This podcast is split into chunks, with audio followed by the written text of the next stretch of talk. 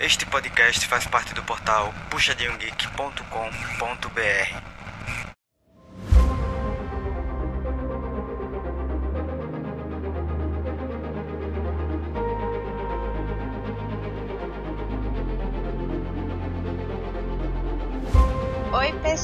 pessoal, bem-vindos ao PG Quarter. Essa semana a gente vai falar sobre a semana 2 do CBLOL. Tudo que rolou no último final de semana, grandes emoções.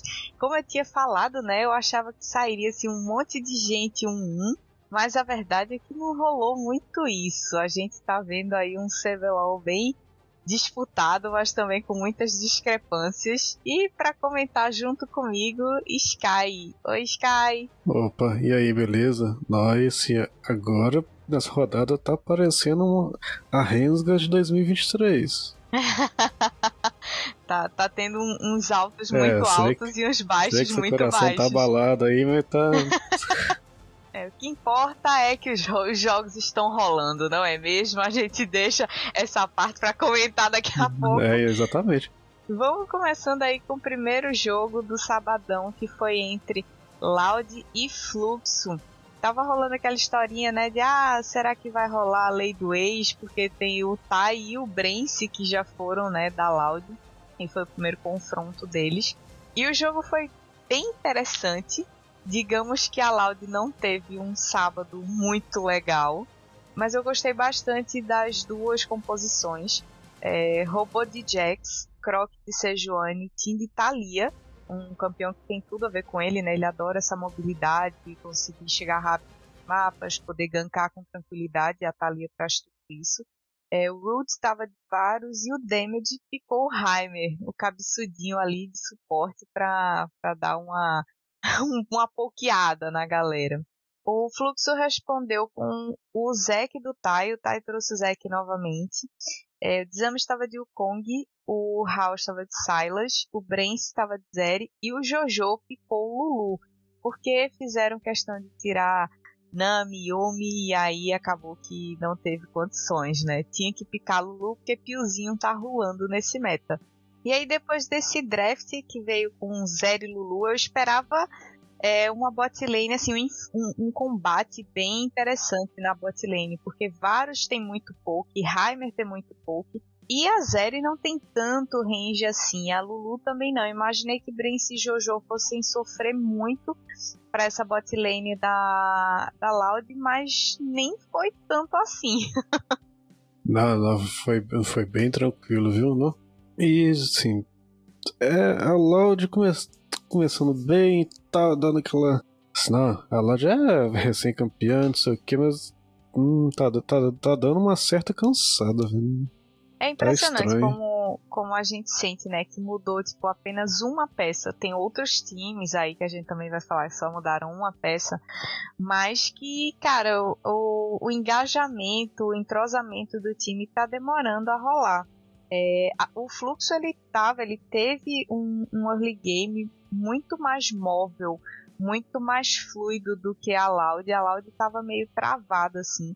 E gostei que o First Blood saiu muito cedo. O First Blood saiu aos 3 minutos e pouco pro Desames. Ele deu um gank lá no bot. Ele passou pela parede assim de, de Wukong é, usou a sombrinha lá para passar pelo mato que não estava guardado pela Loud e ele aproveitou que o pessoal estava macetando lá e chegou gankando e uhum. conseguiu o First Blood. Foi bem legal, assim, a, a sacada dele do time perfeito para gankar. E assim, nesse meio tempo lá no early gamezinho, o robô foi solado duas vezes no top pelo Tai. Nossa, ele tá. Nessa partida aí ele tava nossa, tava doido querendo resolver e indo, mais, indo mais do que podia, né?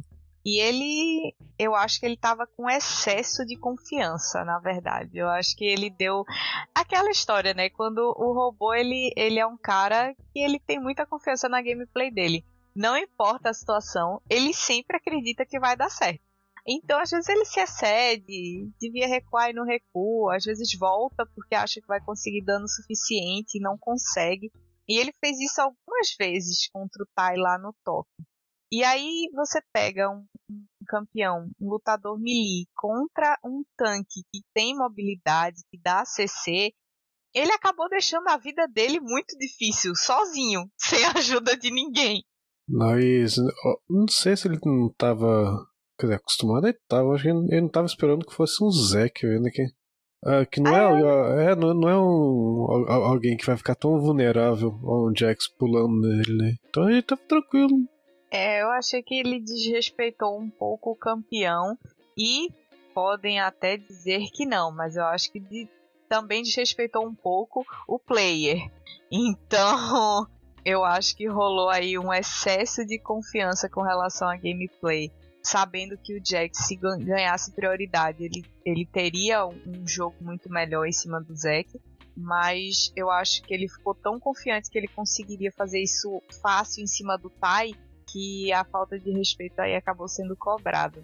É, e, e, e, nas vezes que ele quase matou o Tai, ele, se ele tivesse matado, ele ia morrer do mesmo jeito. Então ia, ia ficar no 0x0.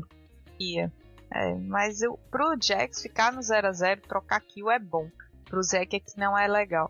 Mas beleza, né? Apesar desse early game aí meio furado do, do robô, lá no bot também que o Desanos pegou a kill, a Loud ainda conseguiu fazer o primeiro e o segundo drag. Então eles é, conseguiram ajustar meio que o macro para não tomar um prejuízo completo. Mas o, o fluxo fez o Arauto, então o Arauto, para mim, nessa comp da, da fazia muito mais sentido. Eles conseguiram fazer e, e ganharam bastante vantagem com isso.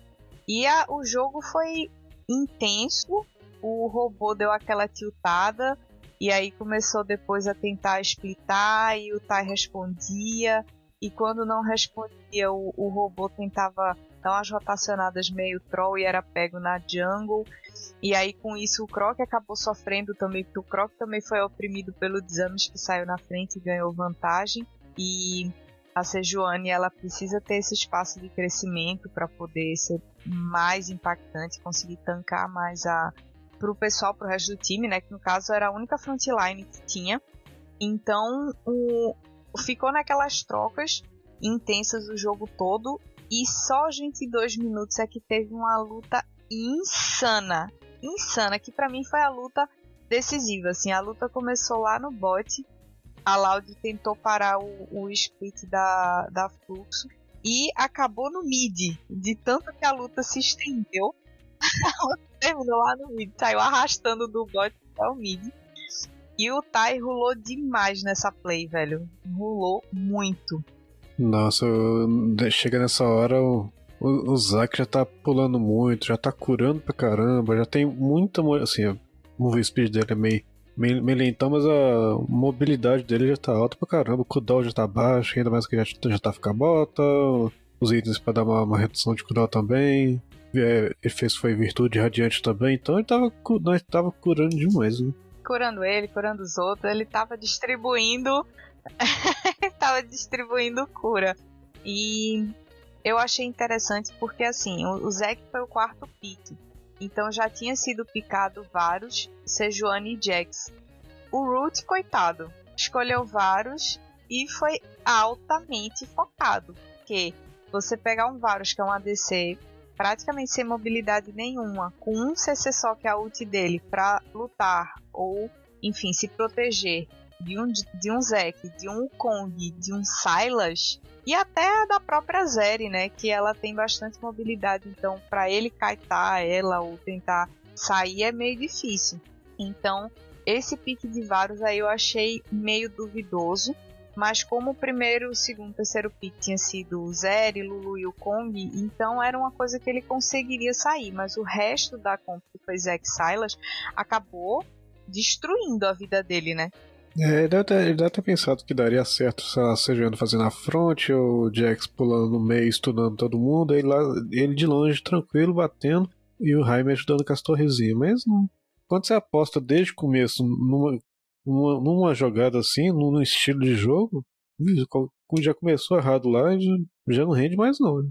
Não, ele até assim conseguiu farmar bem, apesar uhum. de toda a desvantagem. Tomou o gank no começo, É, depois disso, o, o Brence e o Jojo conseguiram dar uma oprimida assim na lane em cima deles, mas mesmo assim ele conseguiu manter o farm.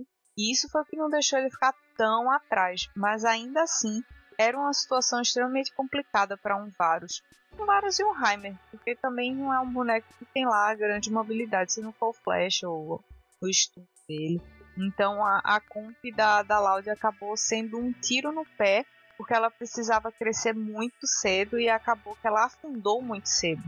É, e esse, esse, esse poke do Heimer ah, pra combater a Lulu. A Lulu ela mantém a distância alta, mas ela não fica tão perto assim ela se fosse. Precisa ficar, é, se fosse, sei lá, um, um Nautilus que tá, tem um engage assim, fica mais ou menos longe.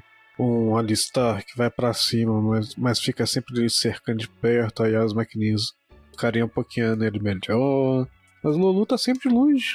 É. Ela pode até ficar assim, perto da Zeri, que tem um range baixo, mas se. Cara, o cara é pro player, ele não vai ficar tomando o poke do Heimer para sempre. Por melhor que o damage. O, o damage, desculpa. O. O Celso, eu tava falando damage o tempo inteiro, né? Agora que eu percebi. Desculpa, galera. Não, é, é pior que nem. Foi mal. É... Foi mal. Eu, eu, foi tanta lei do ex que eu botei. Uhum. Eu tava falando damage. Meu Deus do céu, abafa. É, o Céus. É, mesmo que o céu seja extremamente bom, é impossível ele acertar pouco o tempo inteiro. Então, do outro lado, o cara tá desviando, tá dando shieldzinho, ai ai ai, slowzinho na wave, blá blá blá. Então, não era uma situação que fosse tão, tão prejudicial para Lulu ter um Heimer do outro lado. É ruim, mas não é impossível. Nossa, e... lá ele poderia ter até passado uma, uma doideira, sei lá, um, um chaco suporte, fazer um. Ai, eu queria, eu queria que alguém picasse Zera, Zera Fidin. Eu ia ficar muito feliz. Sou muito adepta desses magos. Não, é, é, pior que contra Zera e Lulu ficar, não ficaria muito melhor mesmo. Nossa. Esse seria interessante. Não fica aí a dica, CBLOL. Não, é, não, de, não deixa o Lulu ficar no mato de jeito nenhum. Não. Hã? E dá uns pouco doidaço. Uhum. A Fluxo fez dois barões e o segundo barão foi, assim, uma, uma play divina, cara. A Fluxo se organizou super bem pra não deixar a Loud fazer o, o, o Baron e quem brilhou nessa play foi o House. Ele conseguiu parar três na backline. E isso foi decisivo, foi fundamental para a luta ser boa para fluxo e eles conseguirem dar bastante dano, acabar com uma frontline enquanto a backline sofria lá bastante dano contra o do Silas, né? E aí foi isso. Esse jogo, esse primeiro jogo de Loud e Fluxo, foi a lei do ex funcionando mais uma vez. Ah, até rimou. É, exatamente. o segundo jogo do dia foi NTZ e Kabum. O pessoal não estava muito animado para assistir esse jogo, não. Mas foi um jogo bem interessante. Começou com o draft que a NTZ trouxe o Nar para o ZZK, que o pessoal já está chamando carinhosamente de Zezeca. Então vamos adotar o Zezeca, porque é muito mais fofo do que ZZK. ZZK parece número de série de robô. Então, Zezeca é, é mais né? fofo. Não, fica muito melhor. Ele, podia até, se ele trocasse, passar pra ZK mesmo e pronto. I, ia ser, ia ser fofo.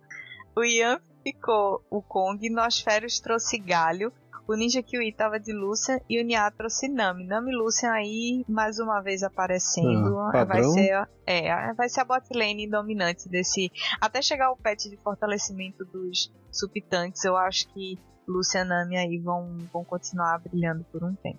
E a Kabum respondeu com Rumble pro Lonely, lá no top. O Scary trouxe Vai. O Yuri tava de 7 mid e o Dudão, Zeri, Escuro e Umi. Então aquela bot lane chata, Zeri e Umi. Um set mid que foi uma surpresa. A Vai Jungle e o Rumble Top que também foi uma surpresa. Não imaginava que fosse aparecer um mago top nem tão cedo. Ah, esse set mid é, é feito LCK, né? É. não, teve, não, não, mais pra frente né, vai chegar a partida que teve outra, outra coisa criminosa, mas nessa aí deu certo. Deu certo, deu certo. O jogo ele tava bem assim, bem inclinado para Kabum no começo do jogo. Eles começaram fazendo o primeiro drag. O First Blood demorou a sair, saiu só aos 8 minutos. É, e foi num 3v3 lá no mid, que depois virou um 4v4, que chegaram os top laners. Foi quase um Aran no mid no começo do jogo. Meio surpreendente, acabou dando melhor para Kabum. A Kabum fez arauto, depois fez o segundo drag, chegou mais cedo no pit, né? Conseguiu limpar a visão, colocar a visão. E aí, a partir dos 16 minutinhos, é que a, a INTZ começa a dar sinais de vida no jogo. Fez o arauto, depois fez o drag, e aí a luta estendida que rolou exatamente antes desse drag aí de 21 aos 21 minutos foi que recolocou de vez a INTZ no jogo. Porque o Arauto deu aquelas barricadinhas, beleza, mas o que realmente igualou a situação da INTZ foi uma luta que rolou antes desse drag. Foi muito importante para eles isso. Não, foi assim, e que foi questão de que de, sei lá, uns, uns três. No intervalo de uns três minutos, a, a INTZ começou, começou assim, a ficar muito mais forte. Mas, assim, o, o acúmulo de recursos de ouro, de ó, tá terminando o item e tal. Não, foi tudo muito rápido, né? É porque eles pegaram aquele mid-gamezinho que é péssimo pra Zeri, porque ela nem tá forte o suficiente para conseguir bater de galho é, de frente, desculpa. Por exemplo, por exemplo, com um galho, com um Nar que se virar Mega Nar com a barra de HP enorme, mesmo com a Yumi junto. A Vai, ela também não tá tão impactante que ela consegue tirar é, alguém sem, sem morrer, né? Entrou, explodiu e é explodida e acabou. É menos um a partir dali. E o Rumble precisa jogar em cima da ult dele. Também não tá com todos aqueles equipes que conseguem dar tanto dano assim a ponto de fazer o time se separar ou matar alguém, deixar alguém muito prejudicado para a luta encerrar. Então, esse mid game aí, a INTZ soube aproveitar o espaço e crescer em cima dele. Antes que a Zeri fechasse os itens, antes que o Rumble também se equipasse mais. Então, assim, foi uma sacada muito boa da NTZ quando eles começaram a fazer lutas que eles sabiam que eles podiam ganhar, porque eles absorviam bastante dano é, da Cabo, revezava o agro, esperava o cooldown das skills, então todas essas lutas que foram aparecendo foram dando aos poucos para eles condições de equilibrar o gold e também o placar de abate. E a partir daí, a INTZ começou a botar a Kabum no bolso porque eles fizeram esse drag aos 21, depois eles fizeram Barão aos 25, também depois de uma ótima luta, quer dizer, você já vê o acúmulo de lutas favoráveis para a NTZ. Depois fez um drag, fez o terceiro drag, e aí o jogo já estava naquele late game, porque já tinha passado os 33 minutos. É, não, e, chega, vai aquela famosa entregada de bandeja, né? Que nossa, você sabe, chegou naquele ponto que a gente tá lá vendo a NTZ dominando a partida e tudo mais. Ah, vamos, vou só terminar de fazer o padrão aqui, meio que falo, é, cumprir a tabela de jogo, vamos aqui de boa, levando a partida e tal, aí do nada, nenhuma teamfight, nossa, de, de dar aquele desastre que ainda, ainda mais late game, que, que não tem muito a, já tá todo mundo com, sei lá, mais de 40, 40 segundos para renascer, não tem, não tem o que fazer. Não, qualquer, qualquer perda é muito significativa uhum. numa, numa fight. Assim, qualquer personagem que fique fora, ele já prejudica, seja um split push, seja a defesa de um objetivo, seja controle de rota. Então é bem complicado. E a sorte da Kabum foi exatamente essa, porque o Scary roubou o Barão. A, Kabum, a INTZ começou a fazer o Barão a, aos 33 e 30 mais ou menos. E aí, quando eles já estavam quase acabando, o Scary entrou, roubou. Eles perderam três é, nessa lutinha aí que rolou, mas mesmo assim, por causa do buff, os dois que sobraram conseguiram segurar a base e esperar o resto renascer e tudo mais. E para mim foi uma falha grave da, da INTZ não ter conseguido antes disso ter puxado tanto a side que acuasse acabou na base a ponto deles não conseguirem sair, porque senão a base ia cair eles ganharam tanta vantagem, desenvolveram tanto, tantos recursos, né? Receberam uhum. tantos recursos das lutas, dos, dos objetivos e tal. E aí eles não conseguiram, tipo, fazer aquele um 3-1 pra sufocar a Cabo, sabe? Eu sei que é, ficaria difícil deixar solo alguém na side, uma vai, um set. É, e o Rumble também consegue limpar bem o Wave, mas eu acho que eles arriscaram um pouco. Eles respeitaram mais a Cabo com o tanto de vantagem que eles conseguiram em cima. Eu acho que dava para ter arriscado um pouco mais. Não, dá demais, ainda mais com. Não é a melhor, mas é, é uma das, das nuvens com quatro acúmulos de nuvem. Então, nossa, fica com. É. Excelente, não aproveitaram. E aí a, acabou um robô, né? Esse barão aos 33 e pouco.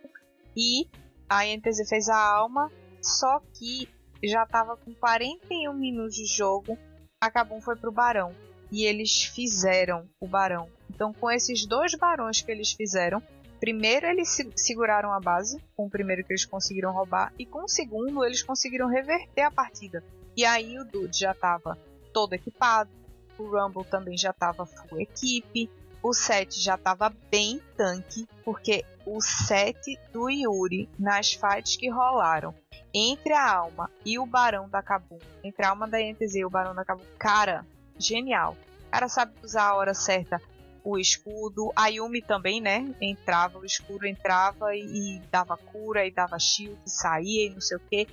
Ele jogou muito. Ele fez o que ele tinha que fazer de 7 mid com a itemização que ele fez, que foi bastante.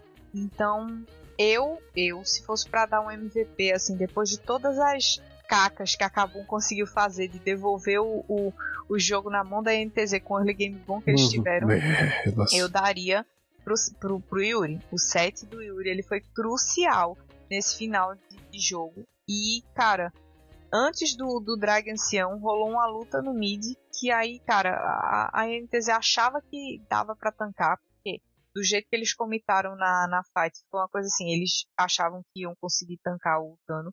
E eles foram cimados, assim, sumiram, evaporou, evaporou do mapa. E aí eles não conseguiram mais segurar. É, acabou, acabou fazendo o, o ancião e deram um GG. Foi bizarro, assim, mais de 45 minutos de jogo. No povo todo mundo subiu praticamente cansado, vambora. Já, já tava naquele nível tipo, vou vender minha bota para comprar mais itens. Uhum. foi, foi loucura. Terceiro do jogo do, do sabadão foi Fúria contra Liberty. E aquele jogo também, né? Que todo mundo tava na expectativa. Será que entra Super Fúria?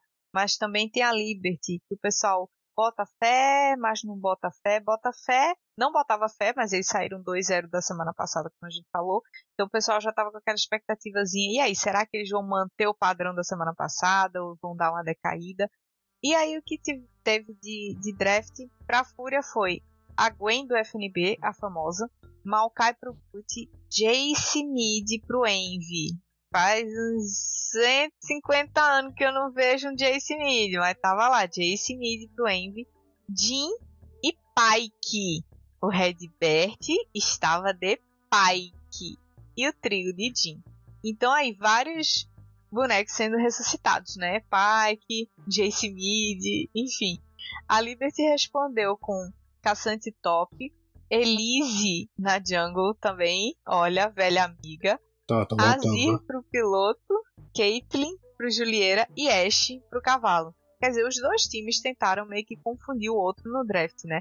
Não sabia se o Jace ia ser top, porque o Jace foi, foi first pick, então fica aquela dúvida, não sabe se ia ser mid, sabe se ia ser top. E o, a Liberty respondeu com outro pick que versátil, que foi a Ashe. Eles não sabiam se ia ser Ashe ADC ou Ashe suporte. E aí o, o, draft foi se desenrolando e a gente terminou com essa composição aí que a gente viu, né? Eu fiquei muito contente, assim, por causa desses piques diferentões. Eu adoro esse começo de, de temporada, assim, que aparecem umas ah, coisas meio loucas. Eu, eu, também gosto, eu gosto de ousadia, meu filho. Eu gosto de ver de gente tentando, ah, imaginando, criando, assim, né? não criando que eles já fizeram tanta coisa. Mas assim, arriscando algo diferente. Foda que esse pique padrãozinho, todo jogo a mesma coisa. Pelo menos é. uma, né? É. E eu gostei que assim, o, o, a Fúria ela trouxe muito comfort pick, né? Porque o Redbert, ele claramente não tá se adaptando muito bem a esse meta de mago, porque não é o perfil dele. Ele sempre deixou claro que ele não gosta de jogar de sup mago. E eu acho isso uma coisa assim, né? mas isso é papo para outras para outra para outro podcast, mas assim, eu acho estranho que um pro player ele tenha esse, esse tipo de ah, predileção, sabe? Tem que saber jogar com o que tá forte e tá no meta. Enfim, mas trouxe um, pique que é mais confortável para ele, ele gosta desses bonecos que puxa, que não sei o quê. E é tanto que o First Blood foi para ele. O Gucci gankou lá no bot cedinho e ele conseguiu o abate em cima do cavalo. E isso era essencial, porque se um pai que fica atrás de uma Caitlyn Ash, ele não joga.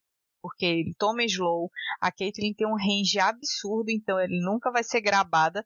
Aí foi o paraíso para ele. Foi perfeito. Não, ainda, mais com a, com a possibilidade da Ash ficar mandando as flechinhas dela chata pra caramba o tempo todo, que ele gosta de se esconder no mato e puxar, esconder no mato puxar, eu não, não ficaria tão confortável, mas um começo tão bom desse. Foi, para ele foi muito bom. A Liberty fez o primeiro drag e a Fúria respondeu fazendo o primeiro arauto. É, mais uma vez a Fúria fez o arauto, fez o segundo arauto. É uma, uma característica bem marcante da Fúria e era da Liberty também, né? Mas eles mudaram o jungle, então eu acho que eles resolveram focar mais em fazer drag, tentar puxar o, as, as lanes e, e o Aces ele estava muito é, empenhado em não deixar o Gucci crescer, farmar, ter uma vida muito tranquila. Ele botou muita pressão na jungle, invadiu, gankou para tentar atrasar o jogo dele. Mas aí no gank que o Guts fez, o Redbert já conseguiu abate. Quer dizer, nessa parte o Guts foi mais eficiente do que o Aces, mas uh, realmente o Aces conseguiu atrasar a vida do na jungle. É, e o Redbert fez esse early game absurdo com o Pike. E, cara, ele parecia que tava pegando o portal. Sabe aquele portal do a catapulta do. dá, é, do dá, dá, até vontade de ter todo Nossa, jogo. Né? ele, ele chegava muito rápido nas lanes, aproveitava super bem dessa mobilidade que o Pike tem pelo rio, ajudava a pressionar. E para ele, essa lane phase de Jim Pike contra Caitlyn Ash, como ele conseguiu vantagem, para ele era um prato cheio. O que, que um assassino quer? Quer dois. É, enfim, dois personagens com pouca vida e pouca mobilidade do outro lado. Então foi festival para ele. Ele papou muita kill, muita kill. Não, é, e, e, além da mobilidade grande, ele fez, fez a pedra de vigia que a gente até esquece que existe no jogo, né? Que, pra atacar o, ar, atacar o wardar o mapa inteiro, não é bom demais. Né? Vai limpando, vai, fez a glaive sombria, vai passando, limpando tudo, atacando mais o ward. Né? É, é ótimo isso. Ele, é, o, o Redbert ele é muito bom nessa, nessa parte de visão de mapa e tudo. E, e, com um boneco que tem muita mobilidade, ele viveu o Dream do Dream nessa, nessa partida aí. A Fúria, como eu tinha dito, né, pegou os arautos. A Liberty tinha focado drag, mas depois eles não conseguiram pegar. O, a Fúria pegou os drags também. E mesmo tomando esse prejuízo todo com relação a objetivos, e você veja, eles tomaram dois arautos isso dá barricada pro. Pra, deu barricada para Fúria, também abriu espaço. Eles conseguiram fazer drag, mas mesmo assim a Liberty ainda conseguiu abrir bastante o mapa e se defendeu com. conseguiu se defender né, do, do push da, da Fúria, fazendo o primeiro barão. Então a Liberty, apesar de toda a desvantagem que ela tomou, em vários sentidos. Ainda assim, eles conseguiram se defender e eu fiquei bem feliz com isso, porque como os meninos são bem novos, eu não imaginava que eles fossem conseguir é, se organizar e ter tranquilidade para tipo, tá, a gente perdeu nisso, perdeu naquilo, como é que a gente vai conseguir é, segurar esse jogo agora? E aí eles foram pro, pro Barão e splitaram side para não deixar tomar push, não sei o que, foi muito, muito legal. O, o Chiari jogou bastante bem com esse caçante, tancou, conseguiu bagunçar a luta da Fúria e o papel dele foi fundamental assim para para Liberty ter conseguido tentar equilibrar a partida, né? Não, não sei se você lembra, Caçante com papel parecido, assim, numa função de jogo parecido com a do Warner, que nós tanca demais, viu? Tá tancando muito, mobilidade grande ainda. Sim. E ele, ao contrário do Orne, né, ele consegue tirar alguém da luta. Se ele consegue chegar na backline, ele tira o ADC fácil, ele tira quem tá dando dano. Então o resto do time faz o serviço enquanto ele fica lá aguentando porrada. É, por exemplo, sei lá, quando a Mazeri ulta e começa, sei lá, no terceiro hit, que já tá acumulando velocidade demais e vai lá e tira ela de jogo. Ah, é, é excelente, né? Muito, é muito bom. Aí a Liberty conseguiu fazer ainda dois, drag, dois dragzinhos, é, mas a Fúria fez um barão.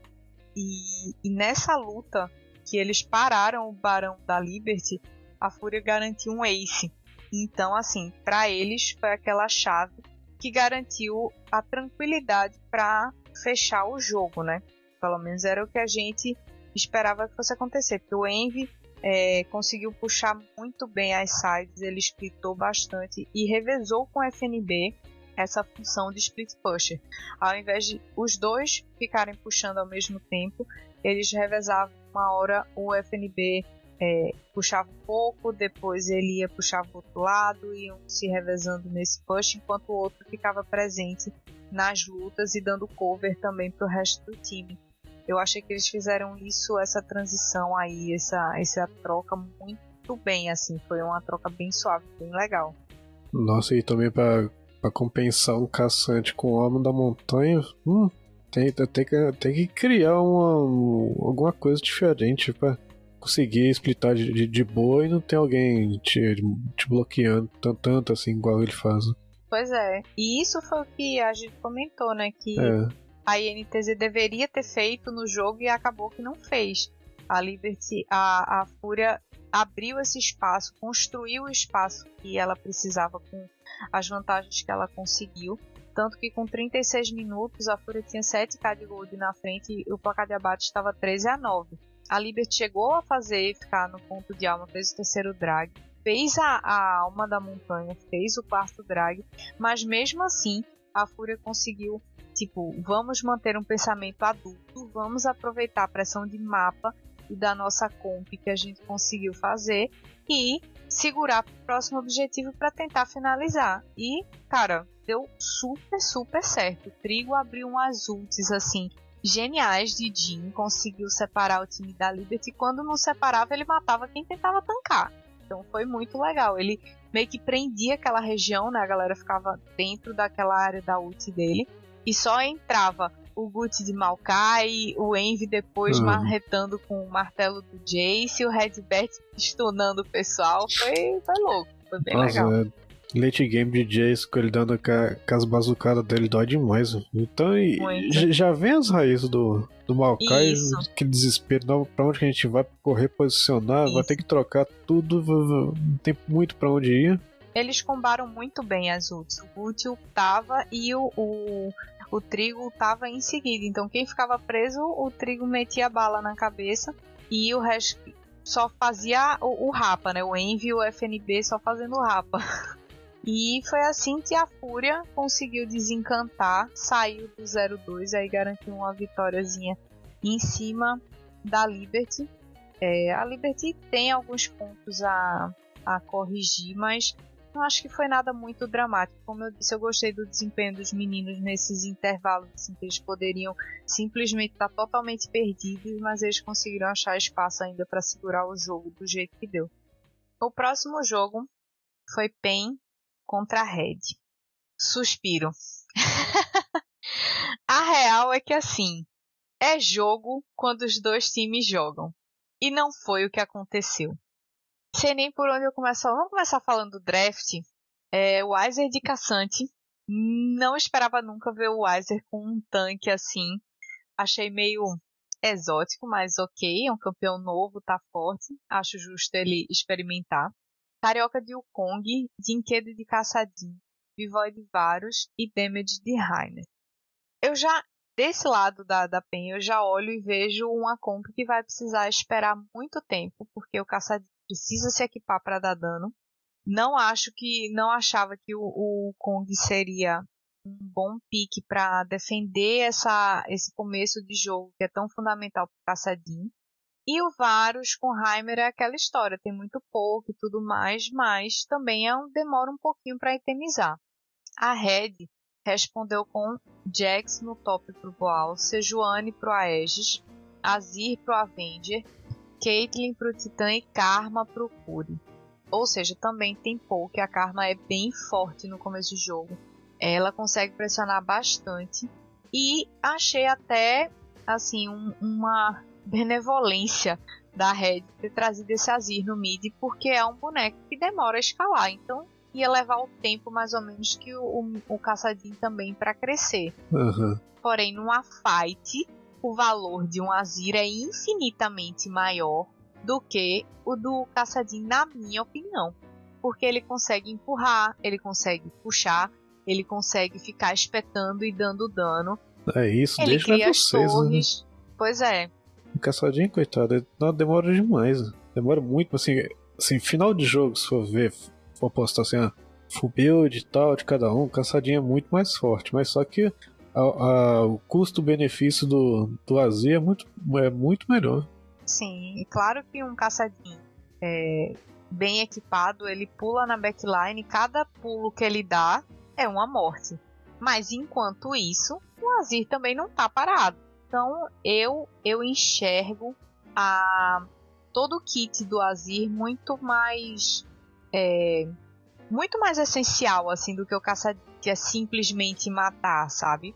Então eu gostei bem bastante do, do da comp da Red, eu achei ela mais redondinha, no sentido de que a Karma consegue dar shield para todo mundo. Então a Azir que vai ajudar tipo, a mobilidade, a Sejuani de tanque na frente, vai ajudar o Jax também, dependendo da itemização que a Karma fizer, ela consegue dar bônus de ataque speed, enfim, todas essas coisas, né, que a gente sabe tem os itenzinhos aí que ajudam a dar mais dano a quem precisa ter é, velocidade de ataque.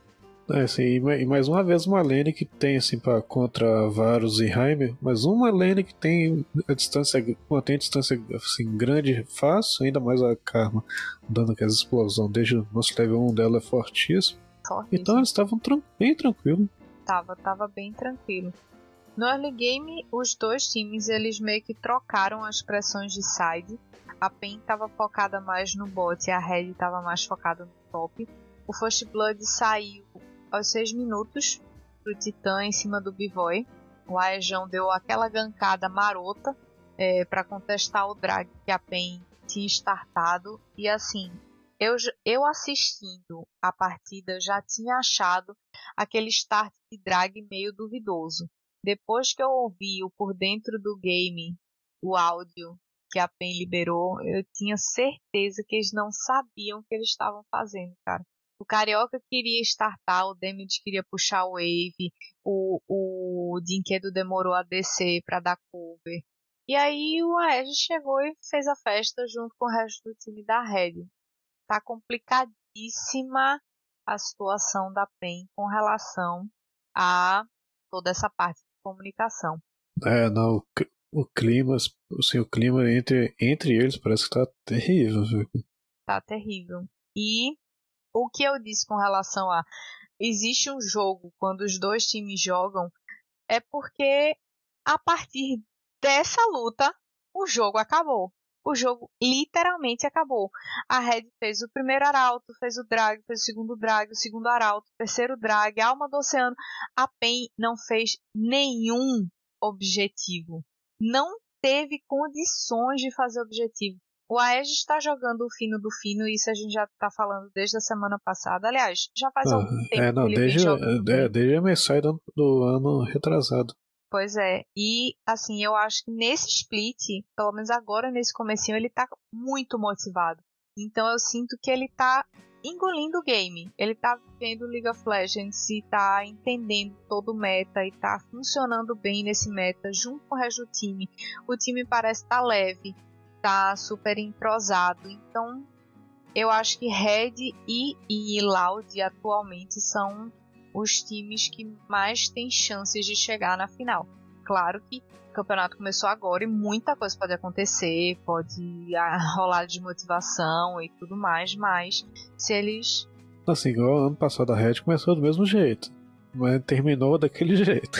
É, É, mas aí tiveram os problemas do É, Titã, né? É, aham, mas. Se tiver tudo equilibrado, assim, eu acho que a Red ela tem um potencial incrível de chegar muito longe. Muito, muito longe.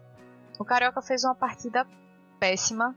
Eu percebo que ele tá decaindo nos splits. Os últimos três splits, pelo menos, eu sinto que dá pra sentir, dá pra perceber uma queda mais forte, assim, do, do desempenho dele. Ele era um, um jungle super criativo, um jungle super ousado, super inteligente, enfim, ele tinha um time de game muito bom, mas isso vem desaparecendo aos poucos e nesse split, nesse começo do split, tá extremamente evidente de como ele tá numa fase difícil.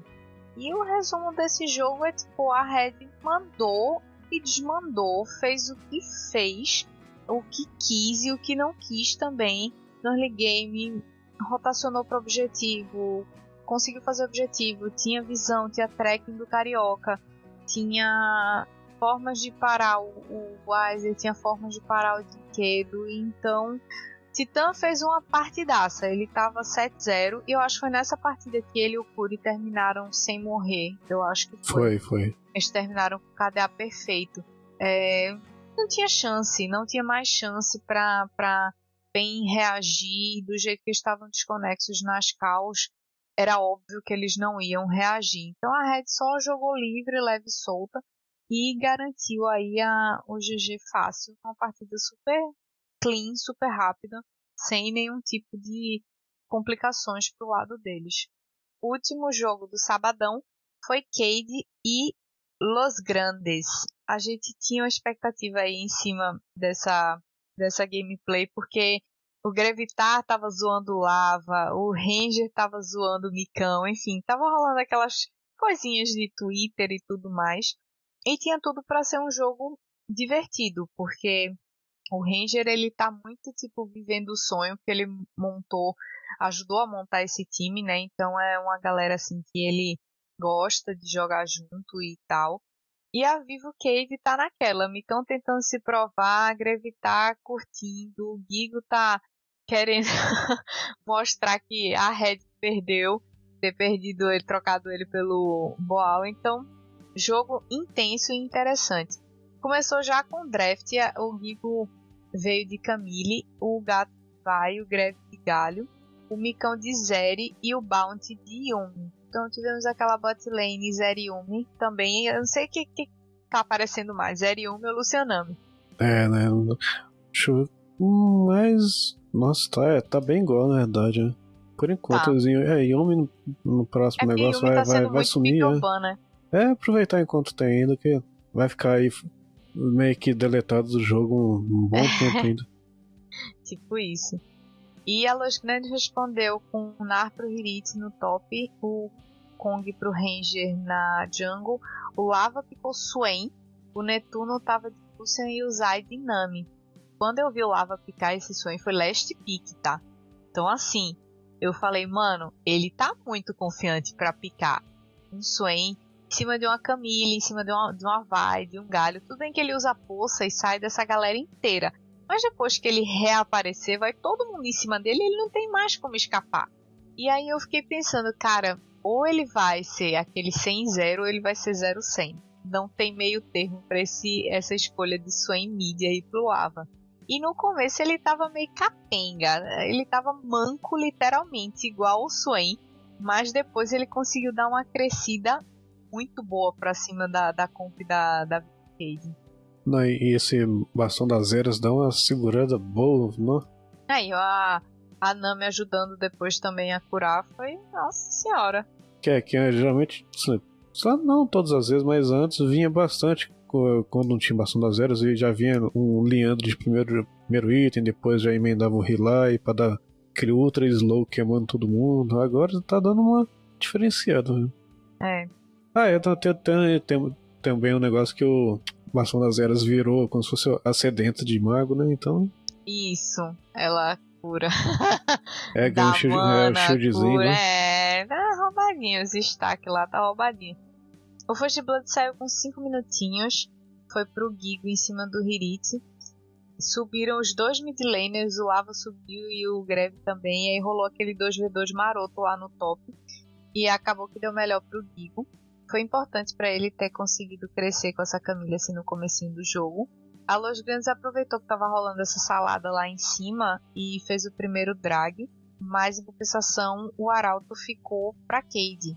E nessa nesse Arauto aí rolou, aliás, nessa nesse Arauto não, quando a, a Cade foi fazer o, o drag, rolou uma luta muito interessante e a Cade não só garantiu o drag, o primeiro drag para ela, como também espaço de mapa e uns abates muito importantes. Então, esse espacinho aí que eles conseguiram é, depois de antes de fazer o, o, drag foi extremamente importante, porque a Loisa eles já estavam começando a botar muita pressão, mesmo nesse comecinho. Então, foi bem importante para Cade para conseguir fazer é, conseguir fazer ter essa luta conseguir fazer o drag para dar uma equilibrada é né? e pelo menos até nessa parte aí que foi foi quantos minutos mais ou menos o drag da Cade foi uns 13 minutos 13, 14 por aí é, então se pelo menos até, nessa parte eu for, for olhar o gráfico do Gold vai um pouco para um lado, depois desce, passa uns 5 minutos, desce um pouco para o outro, volta para o outro lado, volta para o outro lado. Tava bem equilibrado. Tava, porque esse drag foi pra Cade, mas o Arauto foi pra Los Grandes. Aí depois a Cade fez um drag, depois o Alos fez o drag. E aí ficou nesse vai e volta. O Grevitar ele rotacionou muito, muito, muito. Ele saiu bastante da lane pra ir pro top ajudar o Guido. É, o gato também tava ajudando, rotacionando, né, pra ajudar no, no bot, é, pra ajudar a bot lane pra não tomar gank do Ranger e tal. O que eu achei que acabou prejudicando um pouco a Cade foi porque as lutas que eles estavam escolhendo lutar geralmente estavam acontecendo com um a menos, porque o Gigo estava sempre ou no side, ou então pegando um, um, pouco da jungle que o gato não pegou. Então, isso em alguns momentos acabou prejudicando o potencial que a Cade tinha de crescimento. Eles escolheram momentos em que o Gigo não conseguia chegar na, na luta a tempo de fazer a participar, né? Porque também não adiantava ele simplesmente de volta que ele estava fazendo tipo, um TP para uma luta que era meh, não era decisiva. Mas a, a Cade repetiu esse erro algumas vezes e essa repetição foi que acabou dando espaço para para Los Grandes contestarem, por exemplo, um Barão que eles fizeram. Eles não só conseguiram fazer a, a Cade é, parar, o Barão, como também garantiram os abates. Então, todos esses vacilos acabaram favoreceram a Los Grandes. É, quando, quando chega no, no ponto que o Giga tá alguém, não exatamente o Giga, mas qualquer um, ele tá lá tentando compensar o que o outro não conseguiu fazer e é, tentando fazer dois papéis ao mesmo tempo, você já deixa de fazer uma terceira coisa que aí é pior ainda. Aquele combo que, que eles queriam fazer de com. Galho e vai, ou Galho é, e Camille. Ou, é. os três também. Ou prende um, vai, prende, prende o segundo e, e o Galho Sim, já estuna todo mundo. Quem viesse pra salvar, então já atrapalha tudo. Sim. É como eu disse, né? A Cade ela foi se perdendo aos pouquinhos. Ela perdeu um pouco do potencial exatamente desse combo, das lutas e tudo, com, com o Gigo às vezes longe ou, enfim, fora de posição. O, o Lava, que começou meio tropeçando, meio manco, como eu falei, foi conseguindo crescer, se temizando e, e o Zai também depois com a Nami dele colado com Lava, ajudando muito. E a Los Grandes, depois que conseguiu contestar a tentativa de Barão da Cade, eles focaram muito em objetivo. Eles fizeram mais um drag, fizeram Barão, depois fizeram o terceiro drag e conseguiram fazer o segundo Barão lá para os 33, 34 minutos. E esse Barão foi, eu acho que assim, a, o decreto de que a partida não tinha mais como ser revertida, assim, a Los Grandes ia vencer, porque eles já estavam conseguiram ficar tão fortes com o buff tipo, não dava mais pra Cade conseguir nem, nem, nem pensar assim em lutar, sabe? É, que eles ficaram assim. É, deixaram de fazer tanta coisa no, no, no começo do jogo. No, no, chega, chega num ponto que se a vai não ficar. Aí, pelo menos o principal, né? Que vai estar movimentando, já vai criar as jogadas, vai dar os engage, mas vai dar aquela aquele engage mais rápido e tal, se no começo já não, não, não ficar forte, não conseguir eternizar para segurar um, um Lucian late game, que ele é um combo dele já vai aqui, questão aqui de uns 2, 3 segundos tá morto. Se ela não começar a ficar forte o suficiente para aguentar isso no final do jogo, não tem muito o que fazer, é. não. A Cade até tentou, tipo, contestar, né, o, o drag e a Los Grandes já ia partir pra alma. E aí no meio do caminho a, a Los Grandes meio que leu assim o posicionamento da, da Kate e eles anteciparam essa luta, então em vez de deixar para lutar lá no pit do drag, eles conseguiram lutar antes, impediram o combo de, de Galho e Camille ou Galho e vai. E aí, tipo, já tinha uma wave no top bem puxada. E foi essa wave, na verdade, que garantiu meio que o GG. Porque depois que eles conseguiram os abates, eles simplesmente desistiram do drag e só partiram pro GG mesmo. E enquanto a Los Grandes ela foi se organizando ao longo do jogo, a Cade ela foi se desorganizando. Então ah, chegou naquele ponto de inflexão aí que virou totalmente para Los Grandes e eles garantiram a vitória. Chegando nos jogos do Domingão, a gente abriu com Liberty e INTZ, com mais um draft aí interessante. A Liberty trouxe Olaf, pro Chiari, Elise de novo pro Aces, ele insistiu nessa Elise, Rise pro piloto, Sivir pro Julieira. E o Sup, qual foi, qual foi, qual foi? Nossa senhora. é, é, vou fazer igual Kerry. Vou fazer melhor. É, então, o pessoal assiste o Keria picar essas coisas esquisitas só que eles esquecem que o Keira, apesar de não ter vencido, vencido, o Mundial, ele é o melhor suporte do mundo. Então, cara, não é qualquer um que pode ficar Caitlyn suporte e achar que vai funcionar, né? Pelo amor de Deus. É, nossa, até, até já vi ele fazendo um Lecim suporte dando bem, não? Pois é. E aí, a, a INTZ, para não deixar muito barato, né? Um pique assim, exótico, bizarro, ela trouxe Trinda top pro Zezeca. Zezeca ficou. Nem o, o dono da Riot joga mais com o boneco dele. O Zezeca veio trazer o Trinda, mano. Mas pra segurar o Olaf foi. É, é bom, não? Mas foi ousado. Porque não se foi. ele morre duas vezes ali, não fala nada. Nossa, é pior que o Olaf tá forte demais no top, cruz credo tá bem não forte. Sei, é, não sei porque o povo não tem pegado ele, é sempre ou, ou é Narjax, Narjax. Não tá com o Wolf que tá forte, porque tem, nós tem sustain demais, não? Tem. Mas eu acho que os outros eles têm mais eles têm mais ferramentas, né? São mais mecanismos. O Zack, o, o Jax tem tem stun, ele tem pula na ward, não sei o que. O Olaf ele ah, dá um grito, fica invulnerável e sai correndo. Até a hora que acaba. não, ele encostou, não corre não. Pois é, isso é verdade. Aí o Yamp picou Vai, o Nosferos picou Caçadinho, o Ninja Kiwi picou Varus e o Nia trouxe Ash. Também foi first pick essa Ash aí pra deixar todo mundo confuso. Gosto muito de Varus com Ash não, pra ser bem sincera, mas funcionou pra NTZ. O First Blood saiu bem cedinho, é, aos 3 minutos, num dive, achei ousado, tá? A Liberty executou um dive em cima do piloto, o Aces desceu e aí completou, né? Fez, botou na gasosa aí pra, pra fazer esse dive. E esse dive foi muito top, assim, ficou, foi muito bem executado, garantiu esse First Blood aí.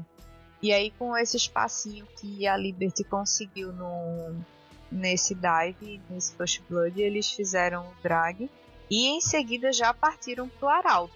Eu gostei muito do early game mais uma vez do time da Liberty. O Ace está fazendo uma ótima movimentação pelo mapa. É, eu acho que esses novos talentos todos juntos aí da Liberty, eles têm muito a oferecer. Até o final do campeonato, acho que vai ter muita evolução ainda. Eles são bem promissores. E tô gostando muito da ousadia deles. Eles. Às vezes a ousadia em excesso, tipo, ah, dane eu vou fazer e acabou, mas no geral eles estão com uma consciência de game muito, muito grande, muito boa. Não tão bastante, não. O Julieiro tá jogando demais. O cavalo que tá dando uma, umas tristeza ver as coisas às vezes que ele faz, não? Ah, mas coitado também, né? Esse jogo, Kate Misup, cara, que maldade, velho. Que maldade. Então, né, só se alguém mandou pra ele, só vai pegar e eu tô mandando e pronto. Não, e deixaram o Yumi aberta, porque não, não teve. A, a Liberty não baniu nenhum suporte. E a INTZ só baniu a Karma de suporte. Então tinha uma infinidade de suporte. Tinha Lulu, tinha sei lá. Mas não, ficaram Caitlyn porque o Keira ficou. Aquela ousadia dos jovens. É, é bom pra gente, ruim pra eles. Né? bom pra gente é... ver, ver um jogo diferente, né? É, o jogo, o jogo tava indo muito, muito bem para Liberty, só que é, no terceiro drag, aos 16 minutos mais ou menos, a Liberty vai para lá, a NTZ também, a Liberty consegue fazer o drag, mas o desfecho desse drag foi trágico para os libertinos. A NTZ conseguiu um ace. Então, assim, toda aquela vantagem que eles tinham construído até os 15 minutos praticamente foi pro espaço com essas 5 kills que a INTZ pegou. É, é aquela entregada de bandeja, assim, ah, tamo aqui, tamo. O que A Liv está. Entrou no ponto de alma, beleza, tá, nós estamos forte. Agora, o que a gente vai fazer? Vamos entregar 5 kills. é, X. é, eu achei interessante porque a INTZ ela soube usar a comp dela para desmantelar a comp da Liberty. Porque é, eles estavam mostrando uma luta mais organizada e respeitando muito melhor o time das skills do que a própria Liberty. Então tinha determinados momentos que o Aces ia para cima que ele tinha um cooldown, mas o piloto não estava com, com prisão, a prisão do Rise Up ou a Sivir não tinha ult ou a Caitlyn não tinha trap. Então, todas essas coisas acabavam descoordenando um pouco o jogo da Liberty e, além de tudo, a NTZ tinha uma arma muito forte, que era o Trinda do Zezeca. O Trinda entrava girando no meio da galera, parecia assim.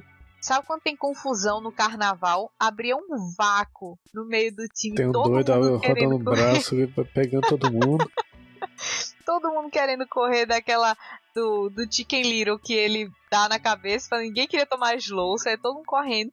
Aí o Yamp aproveitava, dava stun em um, o caçadinho do Nosferos entrava atrás, tinha a flecha da Ashe, tinha o slow da Ashe, tinha a prisão do vários, então assim, eles saíam só catando a galera que tava correndo igual as formiguinhas assustadas e soube coordenar, bagunçando o jogo da Liberty. E a NTZ foi, foi bem inteligente, também não se deixou, né, domar por toda a predominância que a Liberty teve no começo do jogo, não baixou a cabeça. Achei isso bem legal. A Liberty, depois dessas lutas erradas, equivocadas, também cometeram alguns erros que eles ficaram for forçando uns pick-offs muito trolls, assim, tava sem visão.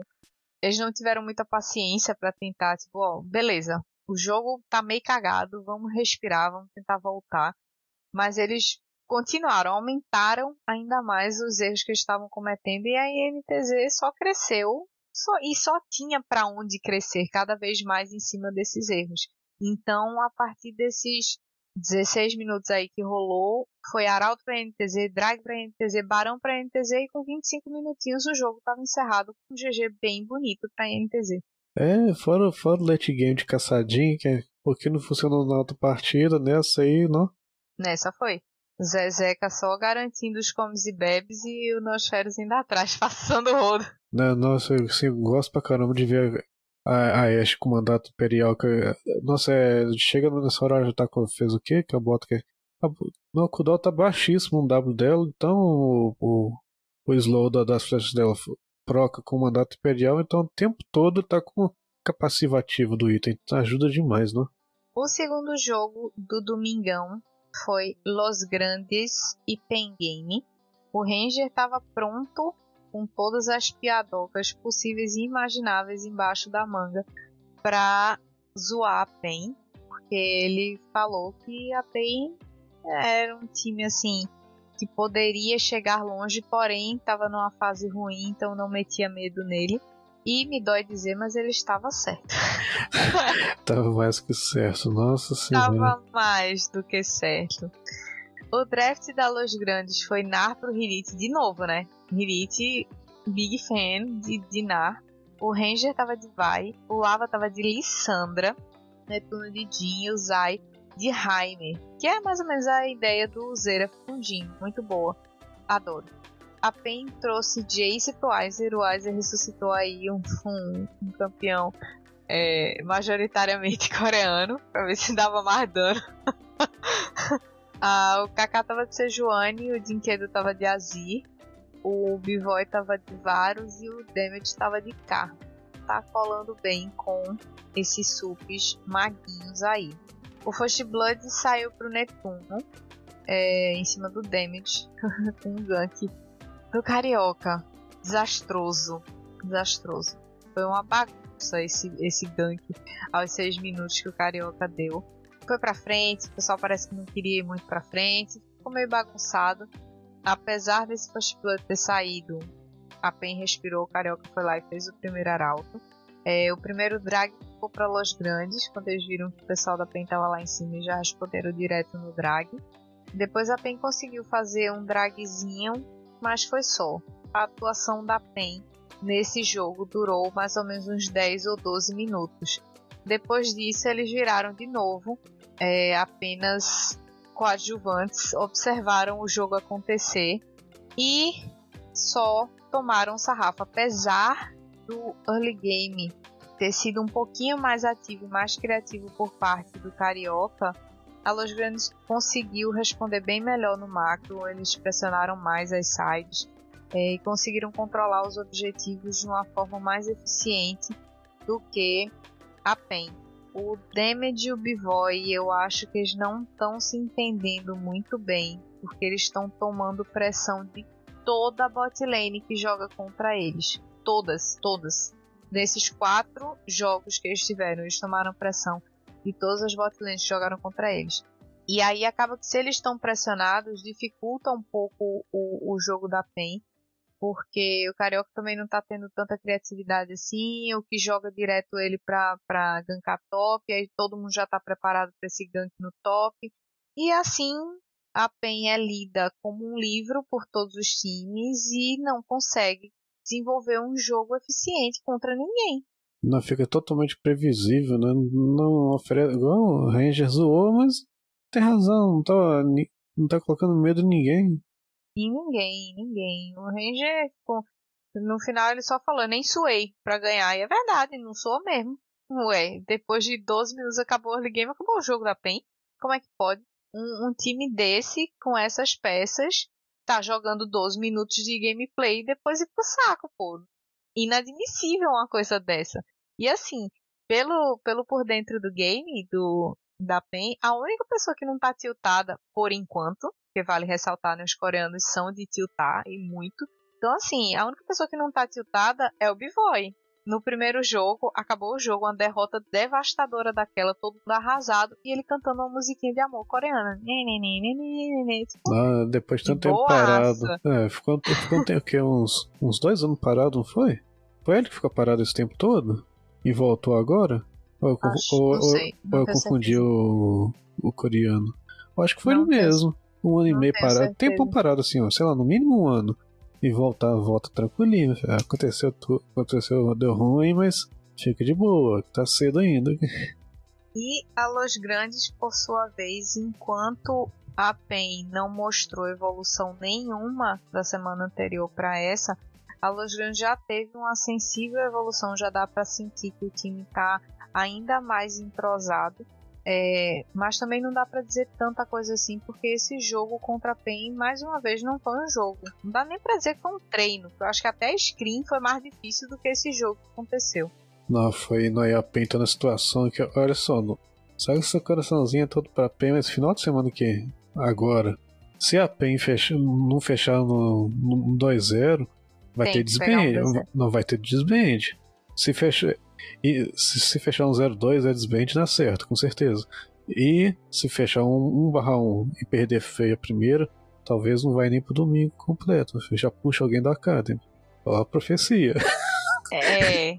E, e eu vou te dizer, o meu feeling é que vai ser um 1 esse final de semana que vem. Eu acho que vai ser um. E eu acho que quem vai jogar é o Pro Delta. Eu acho que o Damage vai pro banco. Aí tá vendo essa. Mas- Na verdade tem isso, né? Tem um reserva, eu tava até esquecendo. Tem. O reserva que não é reserva, né? Eles estão revezando o treino, então os dois são titulares.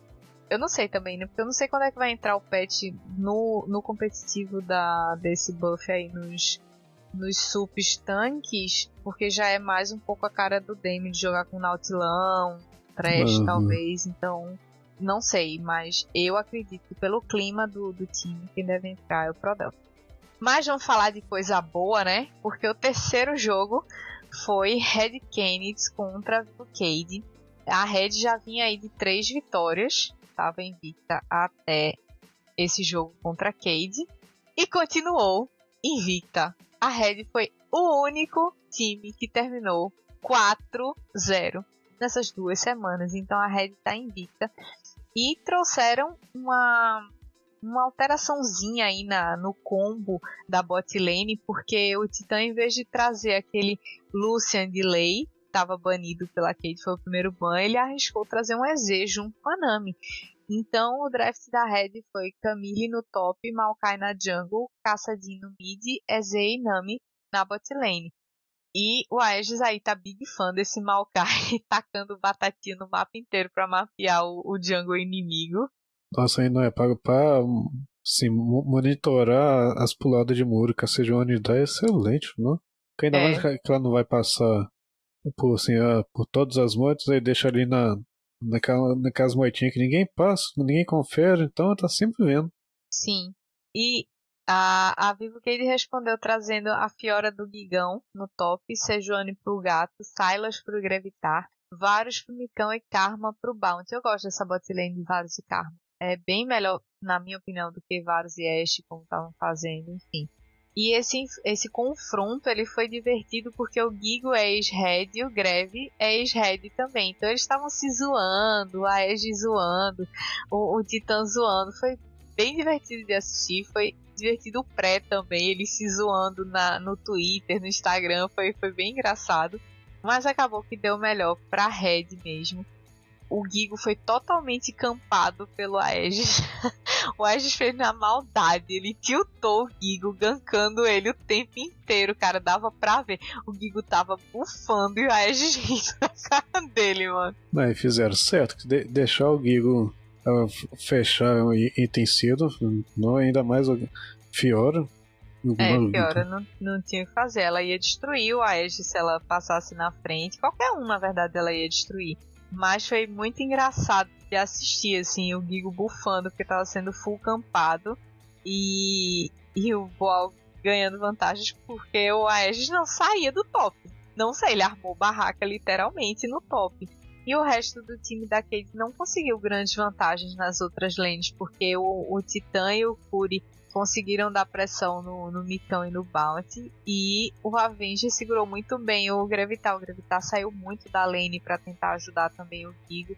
E aí acabou que o Avenger conseguiu mais espaço para farmar e tudo. Então foi, foi engraçado de assistir, mas também foi meio triste porque o, o Gigo ele morreu três vezes no top, assim, praticamente seguidas, mas uma vez ele estava bem avançado. E ele sabia que o Aegis ia pegar no pé dele, então por que é que ele continuou avançando, tá ligado? Era só ficar na torre, pô. É, é, até assim, pelo menos até a segunda morte, beleza. Se você, primeiro você morreu, pegou, ok, método dele. Na segunda você já, você já fica assim, que não é, não é possível que ele vai fazer. Eu vou avançar porque eu duvido que ele vai fazer a mesma coisa de antes. Ele fez. É, Aí na terceira, não, na terceira, não, de novo não. não, não é possível que ele tá aqui. Mas foi, foi interessante. A, a Cade fez o primeiro drag e fez o Barão, que foi o último buff que foi feito na partida. Só que eles perderam, né? Três pessoas nessa nessa luta aí do, do Barão, então praticamente não adiantou nada ter pego esse buff. De resto, a Red dominou totalmente. Fizeram primeiro arauto, segundo arauto, drag. É, o Aegis chegou até a roubar um drag. O terceiro dra- drag da Red foi roubado pelo Aegis. E o jogo da Red tá super clean, cara, não tem o que fazer. Eles me lembram muito a Loud no split passado, porque você vê que o Avenger de repente pode ser o weak side, ou o Boal pode ser o weak side, ou até o Titã pode ser o weak side, mas todo mundo consegue crescer durante o jogo e de repente se tornar o strong side.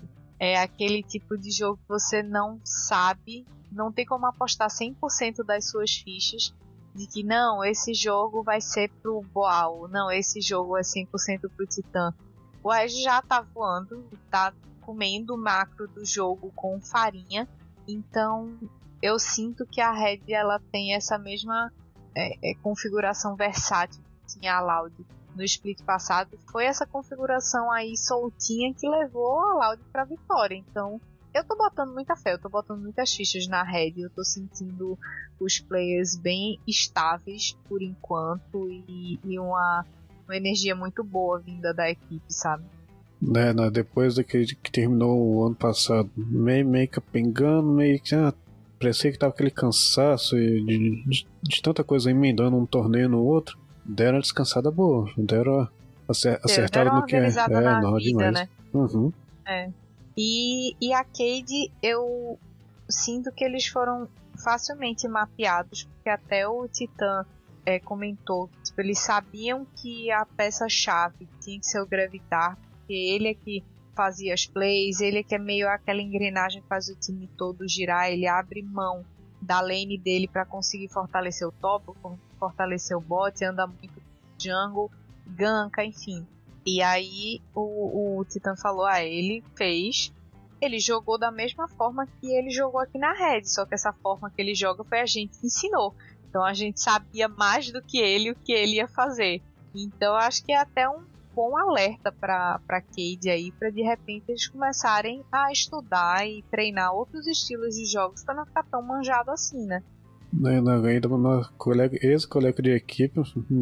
É, nossa, pior, pior cenário possível. Já entrega tudo antes de começar o jogo. É a lei do ex ao quadrado, né? o quarto jogo do Domingão foi Loud contra a Fúria.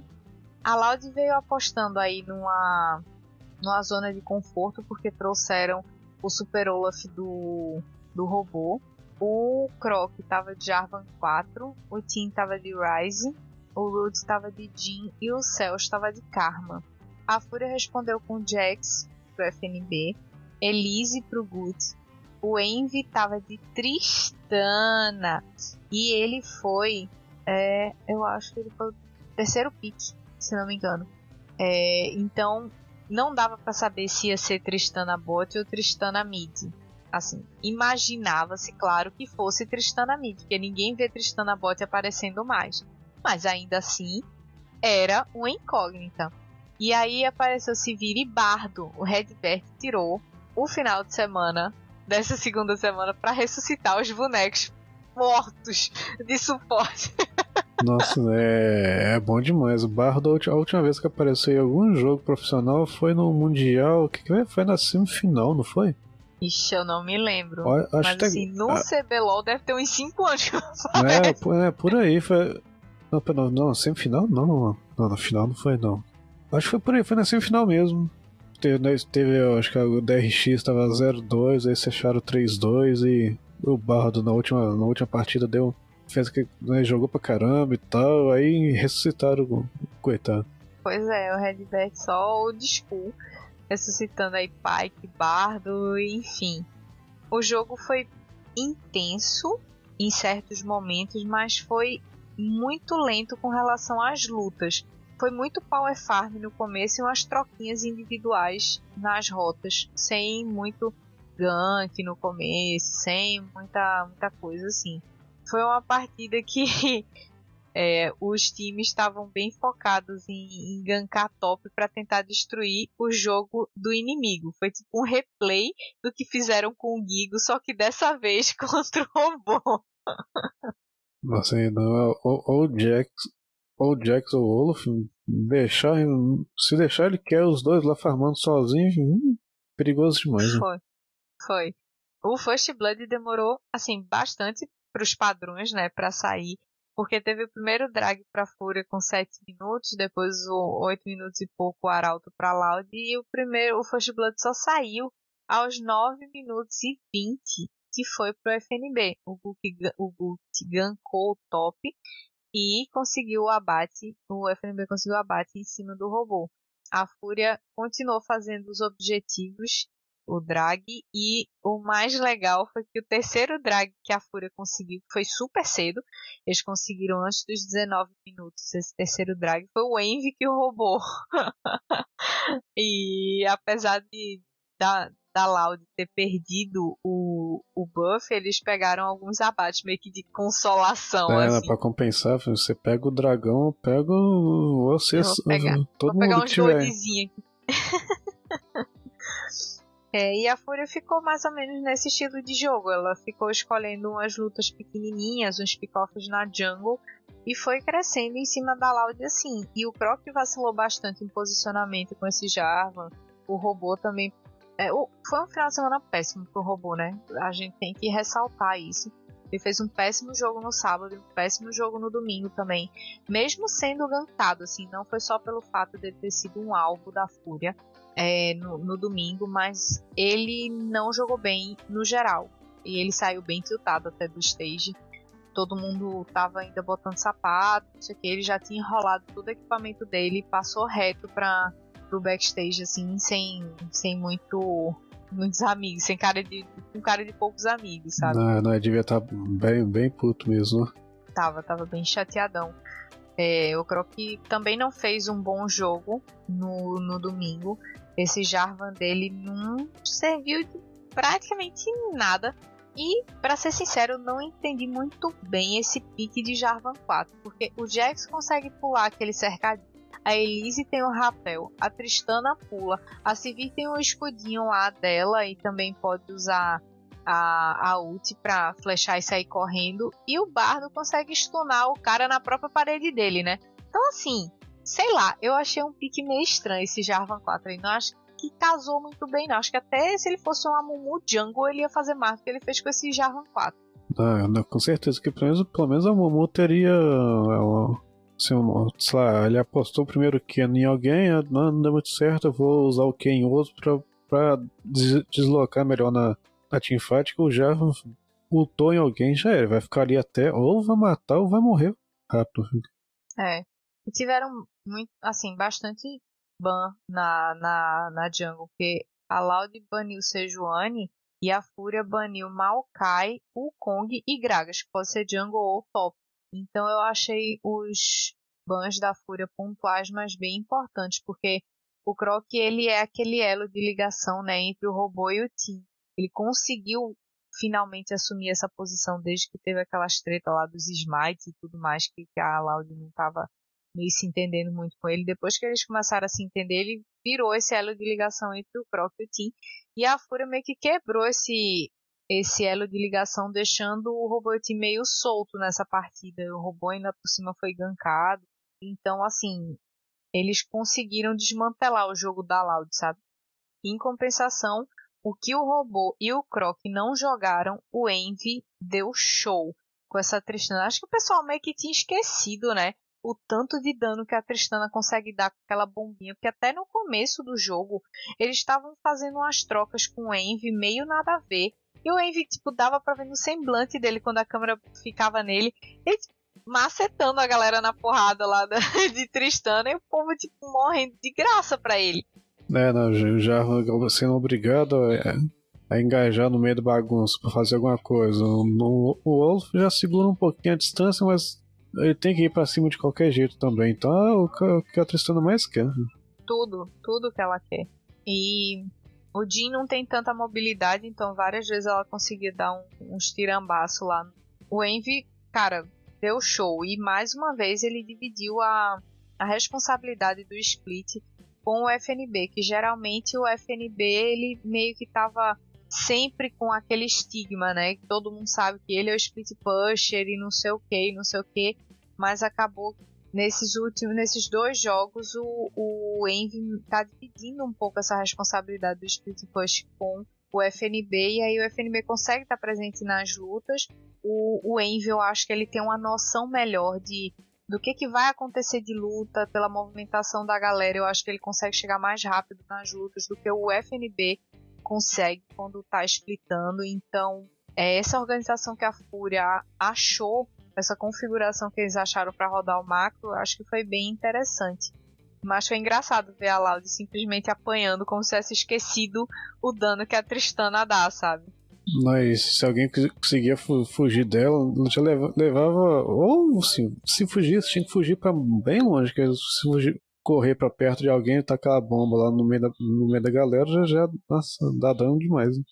E só pra, pra galera ter uma ideia aí de, de como a Fúria conseguiu crescer e predominar em cima da Loud, com 28 minutinhos de jogo, a Fúria já tinha 5k de gold, o placar de abate estava 13 a 8, mas o mais importante, a Fúria tinha 7 torres contra duas da Loud. Então, o espaço de mapa que a Fúria conseguiu abrir em cima da, da Loud foi gigantesco. Então não tinha mais o que, o que a, a Loud fazer, não tinha mais como responder à Fúria. Então a Super Fúria veio de um super final de semana aí, enquanto a Loud terminou, amargou um 0-2, a Fúria veio aí de um 2-0. O último jogo para fechar o domingão foi Fluxo e Kabum. O, o Tai gostou tanto do, do Zek que ele apostou no Zek novamente. É, o Zami estava de Wukong, o Hao estava de Akali, o Bren estava de Zeri e o Jojo estava de Lulu.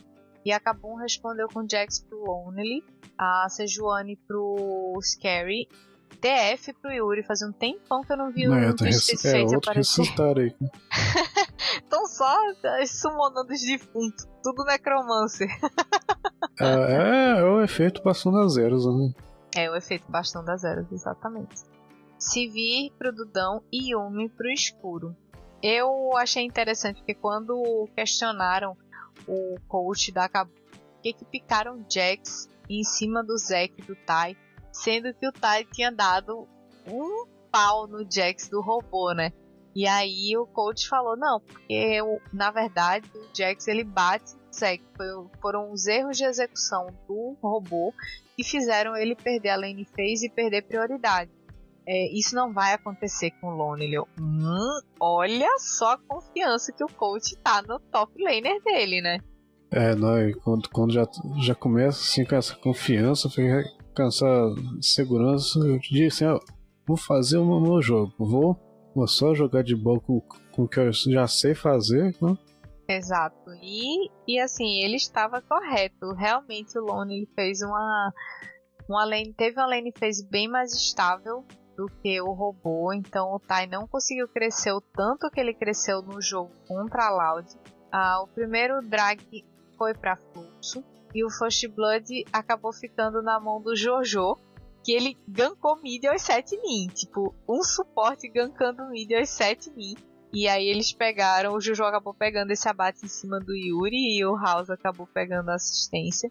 A Kabum fez o primeiro arauto a Fluxo depois deu uma dominada nos objetivos que fez o Drag, fez o Arauto. E essa uma luta que rolou no mid antes do, do drag que aconteceu aos 19 mil, ela foi muito, muito, muito bem executada pela Fluxo. Teve uma movimentação absurda do House. Ele chegou na backline de uma forma assim extremamente rápida e eficiente. Ele explodiu o Dudão e ele aproveitou porque ele sabia que o Yuri estava sem ult, então não ia conseguir enxergar ele dentro da, da fumaça. E aí ele deu a bomba de fumaça e correu atrás da backline, explodiu o Dudão. E ainda ficou gritando, aê, Dudão! ah, tem que dar uma zoada de leve, é bom, né? Tem que dar uma zoada, tem que dar uma zoada. E aí a Fluxo fez esse drag, mas é, o jogo dá uma equilibrada e, e tinha uma certa vantagem a maior parte do tempo para fluxo, só que rola um barão para acabar depois de uma luta infinita que começou no mid e o Tai foi meio que o foco inicial dessa luta, só que ela vai se desenrolando e quase que não acaba. E mas depois que essa essa fight finalmente acaba, a Cabo tá com vantagem numérica e vai fazer o barão. E é esse barão que, tipo assim, decreta: olha, Cabo, agora você tem realmente uma vantagem consistente e aproveita para acabar com o fluxo. Teve até um momento, assim, do, do jogo que, que eu queria destacar que eu não lembrava, assim, que o TF ele dava tanto dano assim, velho. Porque geralmente no competitivo você vê ele sendo usado mais para deslocamento, split push, ele ulta lá na lane, puxa e volta, porque eu chega na, na, na, luta com aquela ult que tava splitando lá outra, outra, outra side. E cara, teve uma hora que o Yuri esbarrou com o House no meio do caminho da jungle indo pro drag. Ele deu uma macetada na Akali do House. Mano do céu, muito dano, muito dano. Ele deu um stun, dois ataques, plá plá plá, uma cartinha, acabou. Não, acabou, TF bate demais. Né? Deixar ele sozinho senhora. com alguém bate demais, né? Que a Kali é mais basicamente só não gastar tudo, é se demorar muito para gastar o que tem, é papel, então. Ó. Sim. Aí depois daquele barão lá nos 28 minutos que eu falei que foi. Devolveu uma vantagem, né? Deu aquela vantagemzinha bem é, expressiva para Cabum. A Cabum fez um dragzinho, mais um dragzinho que já tava com um. E mostrou um jogo bem resiliente. Tipo, foi aos pouquinhos, foi conquistando até garantir o GG em cima da Fluxo. E em contrapartida, a Fluxo deu umas afobadas em vários momentos, principalmente o Brence. Eu acho que ele estava com excesso de confiança. Não sei se porque ele estava com um personagem com muita mobilidade, ou se porque ele estava confiando que tinha um Zek e um Alulu para dar um, um backup para ele. Mas é, no geral, eu senti que a Fluxo acabou se afobando quando sentiu que a vantagem não estava crescendo para eles e ao mesmo tempo eles também não estavam conseguindo dominar mais a Kabum. E ao contrário, a Kabum foi bem resiliente, bem calma, foi construindo a dela e aí quando conseguiram a oportunidade, seguraram essa vantagem e garantiram o GG em cima da, em cima da Fluxo. Da SP, aí, pelo menos até que uns 25 minutos, mais ou menos, tava bem equilibrado até, assim, com eles assim, alternando vantagem, com, nos, nos, intervalos mais ou menos 5, 5 minutos, por aí, tava, tava bem equilibrado até, mas aí do, do nada a, acabou eu consegui já. Foi o que? Aconteceu foi com. Ah, depois dos 23, 24 minutos, foi tudo pro lado da Kabum, né? Foi, foi tudo pro lado da Kabum mesmo. 24 foi o primeiro drag que a Kabum fez. Aí depois teve o Barão, que foi o que deu essa vantagem mais expressiva para eles. E aí, com 29 eles fizeram mais um drag, fizeram o segundo dragzinho. Mas assim, não precisaram nem grandes coisas para vencer o fluxo, foi mais resiliência mesmo, esperar aquele momento para conseguir fazer aquela luta definitiva, assim, tipo, não tinha nenhuma, nenhuma grande vantagem, mas eles sabiam que estavam se organizando melhor, se eles tivessem paciência, eles iam conseguir virar e, e dar o GG, sabe? E foi isso que eles fizeram. Então é isso, pessoal. Só para dar um recap aí para vocês, a Red terminou esses, essa segunda semana 2-0, Los Grandes 2-0 e NTZ 1-1, Loud 0-2, Fúria 2-0, Liberty 0-2, Cabo 2-0, Fluxo 1, PEN02 e K 02. Lembrando que isso é a parcial da semana, tá? Não é o acumulado das duas semanas. Espero que vocês tenham gostado. Vocês tiverem aí sugestões, qualquer coisa assim, para ajudar a gente a melhorar. A gente está aberto a ouvir as críticas construtivas e vocês sabem onde encontrar a gente em todas as redes sociais.